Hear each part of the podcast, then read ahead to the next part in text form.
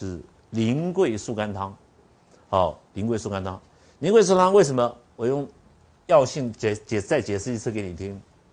桂枝呢，张仲景的，你看他使用的时候，经方的时候一直在用的时候，你会发现到桂枝是在通冲脉，所以桂枝呢能够降逆，所以我们的奔豚的后后面会有桂枝加桂啊，后面都会读到哈，所以它能够降降逆，好降逆就是气往上冲呢，好桂枝能够把它压下来。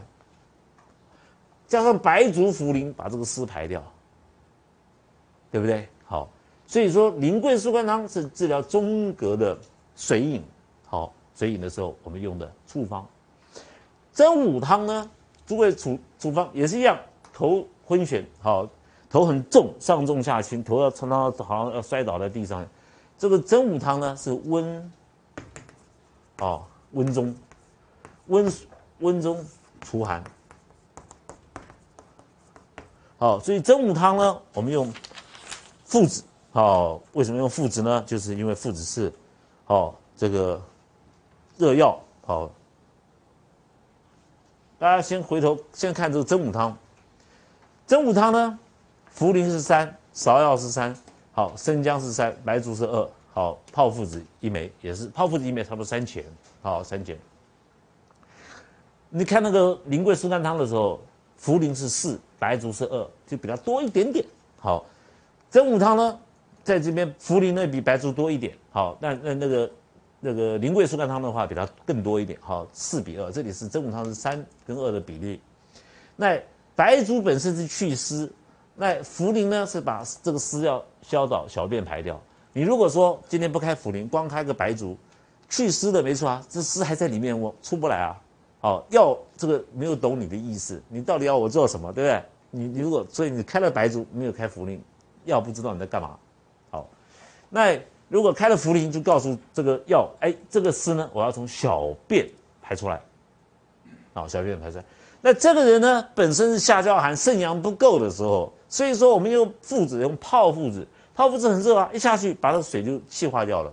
好，所以说一方面是我们要利水，一方面要把水的温度增加。这样子小便才会导出来嘛。好，那导出来以后又怕这个人理虚掉，所以我们用芍药跟生姜来做补药。当中你都是用芍药跟生姜来当补药，所以真武汤就这样来的。好，真武汤。好，所以说这个还有这种人会需要用用到真武汤。平常你看那个人哈，胖胖的，然后没事呢。有事没事，不管天气热天气冷，都一直流汗，不止。中湿之人，好，平素呢，素为中湿之人，好，好，我们《伤寒论》里面说，中风、伤寒、温病，还有湿热，对不对？好，湿中湿之人。平常呢，他就是湿很盛的人，湿气很重的人。好，我们知道湿伤于下，哈，伤于下。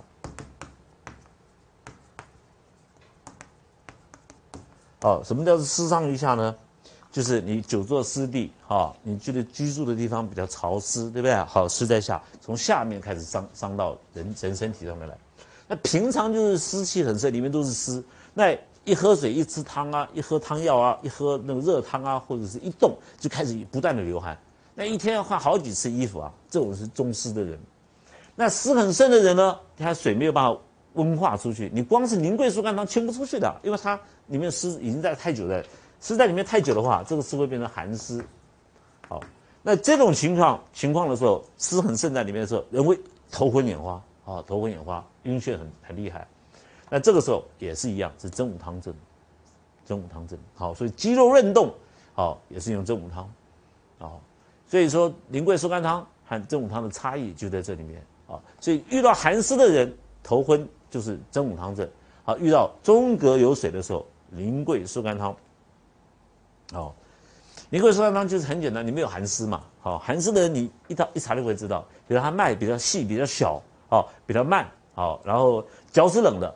啊，然后这个，呃，口渴不渴？不渴。那湿很盛的人呢，没什么胃口，吃不下东西。好，那脚没有力，因为湿伤于下，湿上于下，下肢的受受会受到湿的伤。这个时候呢，比如说，假如风湿关节炎呐，好，两个踝裸的关节或膝盖的关节，好，为什么你知道一伤会伤到膝盖的关节？这个我们有三个阴骨，好，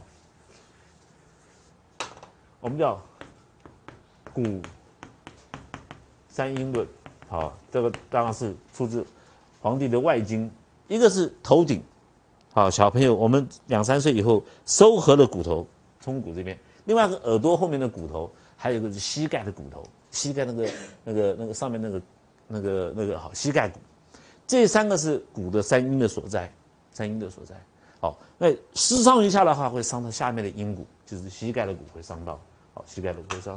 那我们介绍后面临床治证的时候，那有耳朵后面的骨头，好，还头顶上、头顶上的骨头，在中医辨证上面都有帮助很大的，好，帮助很大，好。所以说你现在可以知道真武汤跟苓桂松甘汤的好两个差异在哪里？好，所以我们用泡附子会用到的时候，一定是温阳化水，好，因为水湿在里面，用泡附子下去把它好加温，好，你看那白术祛湿，茯苓去水，有没有？好，这处方就开的非常的好。好，当我们在排水的时候，利水，这个是利水的时候。张仲景在利水的时候，他很少用甘草，为什么？因为这个甘草呢，啊，不管是甘草还是炙甘草，它有蓄水的功能，蓄水。所以说，我们津液不够的时候，我们会用甘草下去生津了。那我们现在要去排水，你你把甘草加进去干嘛？好，所以五苓散你们有没有甘草？没有甘草。好，这个真武汤有没有甘草？没有甘草。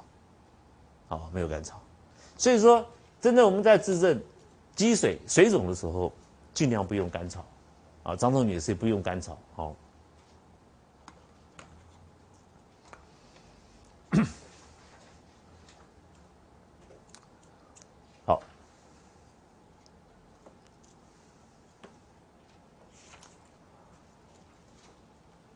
这边呢，这个真武汤，好。九十一呢，咽喉干燥者不可以发汗。好，咽喉在《黄帝内经》里面，这是三阴之会。好，三阴之会。好，智慧。所以呢，我们有三阴呢，有少阴、太阴、少阴，好，厥阴。好厥阴，这是三阴的会的地方。现在呢，咽喉是干燥的，代表精阴精不够。我们讲阴的时候，就是讲血了。这个时候呢，你不可以发汗，因为汗和血是同源，这是一个发汗的时候我们要忌讳的事情。所以，我们我们只要在汗汗药的时候，用处方用汗剂的时候问他，你喉咙有没有很干燥啊？这是干燥哦，没有喉咙痛哦。我们常常问小孩子：“你感冒发烧，好，你喉咙痛不痛？喉咙痛，葛根汤已经看完了。哦，葛根汤那是喉咙痛，好，所以因为葛根汤呢，你是在太阳的温病嘛？什么叫太阳温病？就是这个小朋友在运动，小朋友好动嘛，运动之下得到感冒，他就流汗，他的运动是流汗，流汗的时候受到风邪，这是不温病，对不对？因为伤寒，伤于寒嘛，哦，这发出来是温病。发出来温病的时候，你喉病人一定有喉咙痛，因为他流汗的时候得到了伤寒，所以他锁到津液没有办法回复，没有办法堵他的喉咙。所以我们在看葛根汤症的时候，小朋友只要有这个发烧，只要有喉咙痛，一律是葛根汤，就没有错哈。那这里呢讲的是喉咙是干燥的，干燥跟葛根汤没有关系。好，干燥这个时候千万不要发汗。这是后面的几条是发汗的禁忌，你要开。发表的药的时候，一定要有一些禁忌，现在禁忌就来了哈。这是张仲景立下的法则。第一个，第二个呢，邻家不可发汗，发汗必便血。这个邻家不单单是淋病的，不单是指人，而是小便有问题的。这个小便滴滴答答、滴滴答答的那边好，他小便，或者是小便有痛，哦，或者是有发炎，好，小便里面有可以看到白浊的东西，好，那这个时候呢，你一发汗。小便就会带血，哦，因为汗血是同源。你这个时候膀胱里面的，好，膀胱里面有发炎，有炎症在里面。那膀胱经呢，就是太阳经。你一发汗的时候，膀胱里面的水分会没有，小便就变很浓稠，排出来就是血，看到就是血。哦，还有呢，疮家不可发汗。病人有皮肤病，有化脓的疮，你你给他汗汗药，哈，比如说开桂枝汤，因为岳母啊头上生了个结。结果你一开处方下去，看到他看到你看他是梗个汤症，你一开梗个汤，哇，头好好几个蹦出来，你就那那那好好就倒霉，好好倒霉。所以有疮痂的时候，虽然生痛，好有发表了药不要开。好，那你说老师那怎么处理？那小柴胡汤嘛，好，我们有和解，待会我们会介绍到。哦，光是小柴胡汤，我们就花一点时间介绍。哦，小柴胡汤，所以记得好，身上皮肤有病的时候，好。这个疮痂讲的是有化脓的，那你一般的皮肤病，比如说我们有肝癣啊，这个无所谓，好，你可以发汗，但是这个是指的是有化脓的人，好，不可以发汗，好，所以邻家啊，仓家，好，九十四呢，这个疟痂也不可发汗，就是常常流鼻血的人，好，也不可以发汗。汗出呢，额上陷，脉紧急，直视不能寻，好不得眠。这个额上并不是指这个地方，指两个两个地方，好眼眉尾上面这个两个地方，这两个地方呢，我们叫天仓，好这个问我我最熟，对不对？这个天仓，好，我们看那个天仓，哇哈去，这个人先天不够啊，地库对，天仓地库，那这是额上讲气血的地方。那这边天仓呢，好，因为本来就已经有流鼻血了，好，那你在一汗季一发的时候，哈。这个额上会凹下去，这两个会凹下去，哈，凹下去，而像就是代表说他血亏了，好，血虚了。所以我们去望诊的时候，我们看病人一看，糟糕，这个人天仓没有，好，知道他气血两虚了，已经虚掉了，好，两个天仓就虚掉。那脉紧急，好，脉沉。那你看为什么直视不能寻？阳往上亢，好，你刚开始这种情节的时候，你一发汗，阳会往上走啊，因为我们发汗的药都是阳药，阳会亢。然后一看的时候，变成眼睛盖闭不起来啊，眼睛瞪到看，眼睛就这样直直在看。阳亢了以后，其实就是阳虚了，哦，所以阴虚以后会造成阳虚，哦，就这样子。你原来是你本来是阴虚的，血不够，哎，再用哈半汗的药下去，好，就阳变成虚。阳阳亢实际上是虚症，因为它停在上面，没有东西支援它。中医的观念里面认为阴阳要平衡，好，阴阳呢一定要互相平衡，互相搭配。好，有阳才有阴，有阴才有阳，所以阳会不动，好，就这样这样子配在一起。你瞬间把阴发掉了以后，一发汗的时候，阴伤到了，阳就往上跑。阳是很轻的嘛，就往上冲，一冲到头上就变成这样。好，所以阴阳一定要搭配。那整个经方里面，《伤寒》里面、金匮里面讲的就是桂枝桂枝汤，就是最能够协调阴阳的。好，我一再强调你桂枝汤最能够协调阴阳的。好。呃，有目的的哈，以后以后以后你就知道。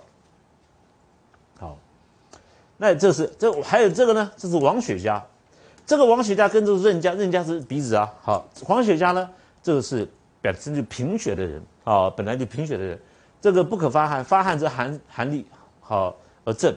这个眼睛你眼睛看过去，那个眼睛是非常的苍白，苍色的，嘴唇都没有颜色的，好，就是王雪茄好，本身血不够，那在。我们的那个《内经》里面说，孔脉，孔脉不是失血吗？啊，孔脉就是脉像葱一样哈，葱的茎不是那个白的，是绿的。你脉很大，然后中间是空的，就是孔脉是亡血。好，哎，这种人都不可以发汗，好，因为你汗血是同源，所以我们有发汗有发汗的条件，要看你不要随便乱开汗药给人家。好，汗家重发汗，什么叫汗家？就平常没事就流汗很多的人哈。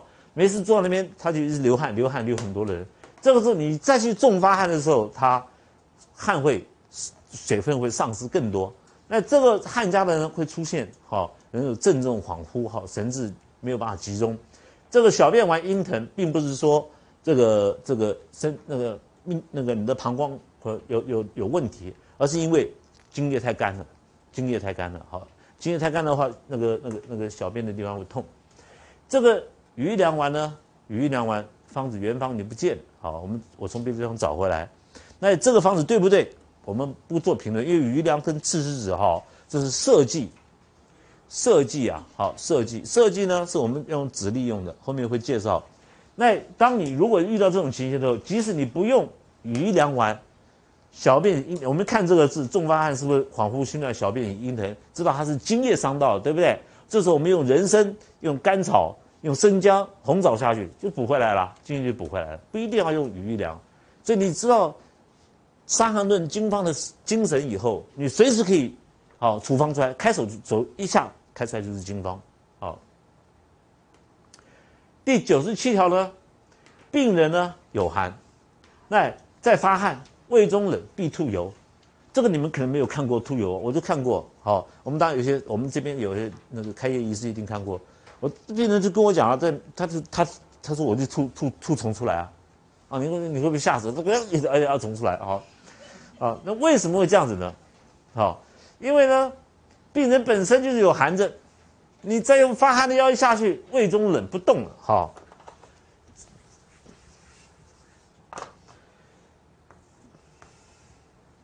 我们的胃的下方呢，都永远有一点点食物停在那边，好，那这个食物呢，足够你七天使用，就是你饿肚子七天不吃东西。不会没戏哈不会死，你可以喝水就好了，因为这个食物还在这边。好，所以上帝很好，给你一个一个可以有七天可以给你机会找食物吃。好，这个那那你如果说这个人病有病人有寒对不对？你给他发汗，好，一发这个寒的跟表寒不一样，是里寒哈。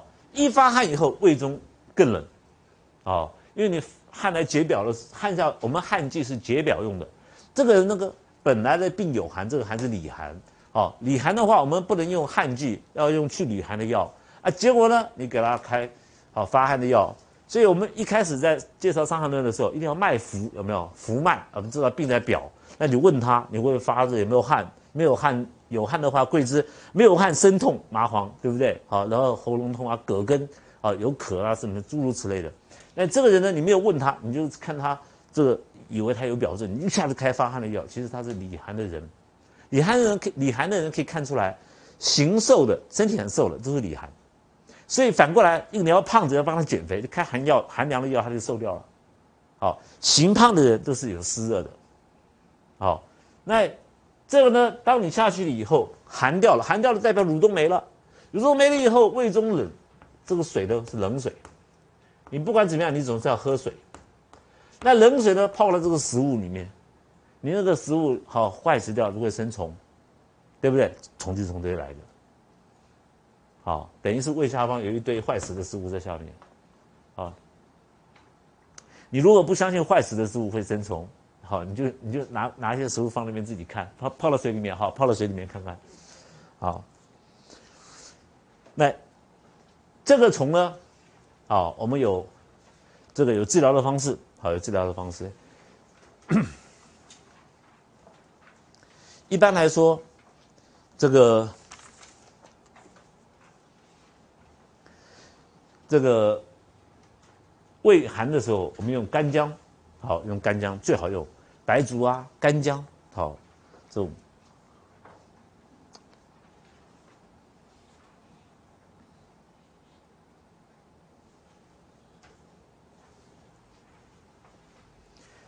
九十八条呢，就是给大家一个。治症的原则，原则就是说，你如果看到病人应该是表症，太阳伤寒或太阳中风、太阳温病，应该先发汗，你反而下肢，这是你治的方法不对，哦，所以不能攻下。所以我们在用攻下的药剂之前，攻下的方子之前，一定要先看你有没有表症，这是治病的原则。好，你要看清楚哦，尤其是发生在岳母身上不得了。好。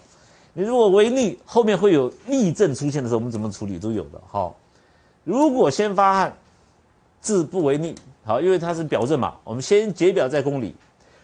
还有呢，有一种人是本来应该先下，反而汗之为逆。好，如果先下之，治不为逆，这个什么意思？就是他没有表症，本来是一个承气汤，一个大便燥结的症，对不对？大便燥结本来就是肠胃里面津液很干的，结果呢，你开汗药给他。他本来是三天一次，你吃了你的药有流一身汗，变成一个礼拜都没有大便，两个礼拜没大便，一点便意都没有。为什么？那是干掉了嘛？那谁搞了？这是你搞出来的，就是汗剂。好，这就就不应该给他吃汗这个发汗的药，就是你开错药。好，这就好那所以这是个治症的一个大原则。好，第一百条，伤寒，瘀下肢，你当医生呢，攻下，好，应该是解表，攻下，攻下了以后，续得下利，筋骨不止，生疼痛者，好，即当救理。救理以后呢，生疼痛就那个轻便治疗者，即当救表。救表救理呢，四逆汤救表啊，桂枝汤，你这次还是好命呢。伤寒，如果你是误下，本来伤寒我们应该麻开麻黄汤，对不对？好，结果你开错了，你开成成鸡汤或者怎么样，把它攻下，攻下了以后呢，这个伤寒表寒呢，跑到肠胃里面去了，就好像肠病毒，啊，肠病毒。那这个肠病毒跑下去以后，结果出来的是清谷不止，就是你吃下去的玉蜀黍就排玉蜀黍出来，你吃的包谷就排包谷出来。哦，吃的那个青菜就是青菜排出来，食物没有消化，这叫做清谷，代表里寒，对不对？是不是里寒？这个时候呢，救里寒的时候，我们要用四逆汤。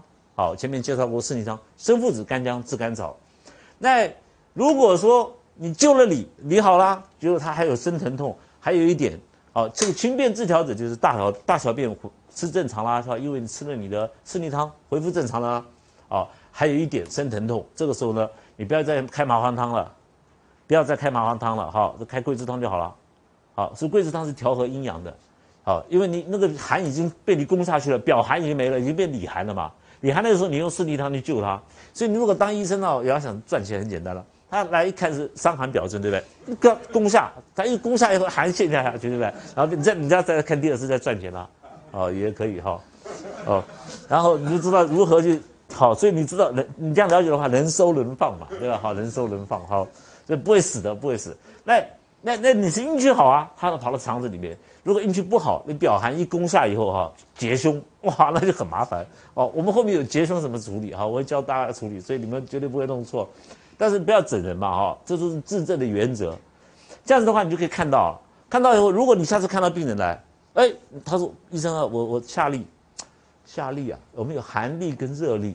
你大便里面可不可以看得到食物？我看不到，我是又臭啊，葛西连汤。啊，我看得到食物啊？你怎么知道我看得到食物？你知道里寒很盛。哦，那你知道是寒痢的话，你会不会用葛西连汤？不会啊，葛西连都是寒的，一吃下去还是在寒，还是在痢啊。你到时候四逆汤把它救回来，或者是他手脚不热啊，不冷啊，不不不会冰冷，你没有必要开到四逆汤，你可以开一些干姜啊、白术啊、茯苓啊，就。可以把它治好，好，就诸如此类，好，好。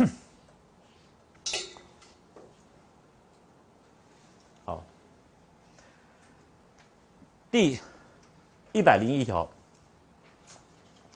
并发热、头痛、身体疼痛。照理说，这个是啊，老师，这个不是表症吗？好，发热、头痛、身体疼痛，如果没有汗的话，我们用麻黄汤；如果有汗的话，我们用桂枝汤；口渴的话，我们用葛根汤。汗之，就我们开了药下去了，没有好，而病人脉沉下去了，好，这个时候我们知道要四逆汤好当救理，哦，会造成这样子的，好，会出现这种原因呢，好，就是你处方，处方好开的这个这个汗剂开的太多，开的太重了。啊，开得重，有时候会出现这种现象，啊，开得重。那一般来说，出现这种现象不多，不多。好，因为你你除非你开得很重，好，否则不会有这种现象。所以诸位千万不要说看到这个以后，哦，我以后不敢开重，你你不用担心，好，不用担心，好。这个是一般来说会有这种现象，就是本人病人是身体素虚的人，所以你看到身体很虚的人，你开汗发汗的药发表的药的时候，不要开太重。你看他很强壮的人，你你开太轻还不行。他他没有办法透发嘛，哦，那你你看到壮的人就开重，看到瘦的人开轻一点就可以了，好，或者是你开完以后，你看这个这个瘦子对不对？很瘦，好，你怕他太过对不对？你跟他说，先生你煮成三碗，好，九碗水煮成三碗，然后你先喝喝半碗，对不对？你太瘦嘛，先喝半碗，那很壮，你可以一碗喝下去，对，半碗，然后半个小时一个小时再喝一再喝半碗，喝到有汗就停掉，不要喝了，对不对？你用这种方式来告还告诉病人，这都是很好的方式，好。那你不要一次给他喝下去，对吧？好，这这个，啊，是一个急救，这个是一个弥补的一个好调变，弥补的调变。哦，这个呢，一百零二条，太阳有病，太阳病在表，好，其人貌，先下之而不愈，因复发汗，那个表里俱虚，因冒症，汗出自愈，所以然者，汗出表何故也？得理为何？好，然后复下之，他这个文言文就这样讨厌哈。其实这个意思是什么？好，就是你用汗剂发汗的时候，好，这个本人这个人本身这个人呢，你的病人就是虚素虚的人，好，用汗剂发生发汗的时候哈，那这个这个身上的汗流精液流失过多，那流失过多，我们刚刚前面有很多的不一样，这也是一种特一种现象，所以张总你把它写在这里面哈，所以说。如果你汗出了以后，病人没有好，遇到冒症，冒症就是汗流不止，好，汗流不止，像这种情形，那这个你可以用桂枝汤，再回头用桂枝汤，桂枝汤呢，或者你用建中汤，好，什么时候用小建中汤？待会我们介绍到小建中汤再跟诸位讲，好，那这种就是都是一些弥补的一些好措施，好，弥补的一些措施，好，那如果说。你发汗了以后，表解掉了，如果里面呢还有大便没有，那你确定表症去掉以后，再去宫里，好，这是后面这一个原则。为什么要这样子做？就从头到尾就在就张仲景就怕表邪下陷。现在的小朋友，我刚刚讲过，小朋友的肠病毒就是表邪下陷嘛。肠子怎么会发炎？肠子不会发炎的，那是因为你你那个那个感冒病毒没有治好。跑着跑到肠子里面去了，看也可以知道啊，哦，不然的话怎么会发炎？你那个吃东西下去到胃里面，胃里面那个胃酸那么高，什么东西都杀掉了，对不对？那怎么会跑到肠子里面去了？哦，就是因为表邪下陷。好，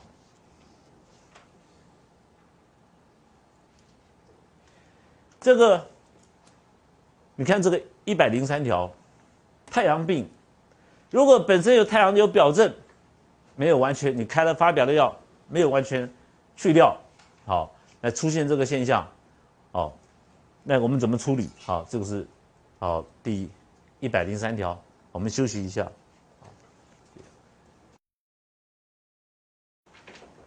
这个一百零三条，脉阴阳脉俱为，好，寸尺，好，这个尺呢，讲的就是阴。寸呢，讲的就是阳。寸的位置是我们侦测，去脉诊的时候侦测胸的位置，哦，尺的位置呢是侦测腹的位置，中间就是关嘛，哈，关。好，那如果说阴阳脉俱为，哦，两个脉都比较小，因为你太阳病呢，你发汗以后呢，病人呢脉变小了，原来是浮脉，现在阴脉阳脉俱为。好，那应该是流点汗，好，自然而然会好。但是呢，如果阳脉为者，先汗出而解；阴脉为者，下至而解。这个就是讲哈，寸脉跟尺脉这两个的差异。因为我们发发表的时候，好，是我们处方一定是，比如说桂枝或者麻黄，一定是肺胸腔里面的。津液，肺里面的津液，或者是肠、胃里面的津液，所以说这个阳指的胸阳、胸阳上上焦肚胃的地方，汗出而解。但是阴脉为者，阴脉就不一样，阴脉指的是腹部，好少腹部、腹部的地方。你要还没有完全好的时候，哈，这个你要代表里面大便还是堵到，好，所以要再调味承气。调味承气是一个最轻微的一个攻下的药，啊，攻下的药。所以包括里面的大黄，它都用酒先洗过。好，酒先洗过的话，它的大大黄身体的力量好胜胜而胜于它攻下的力量。好，所以它调味成气的话，里面有芒硝，芒硝攻下，然后大黄身体一下，这两个药合在一起的和在一起的以后，刚好可以清十二支。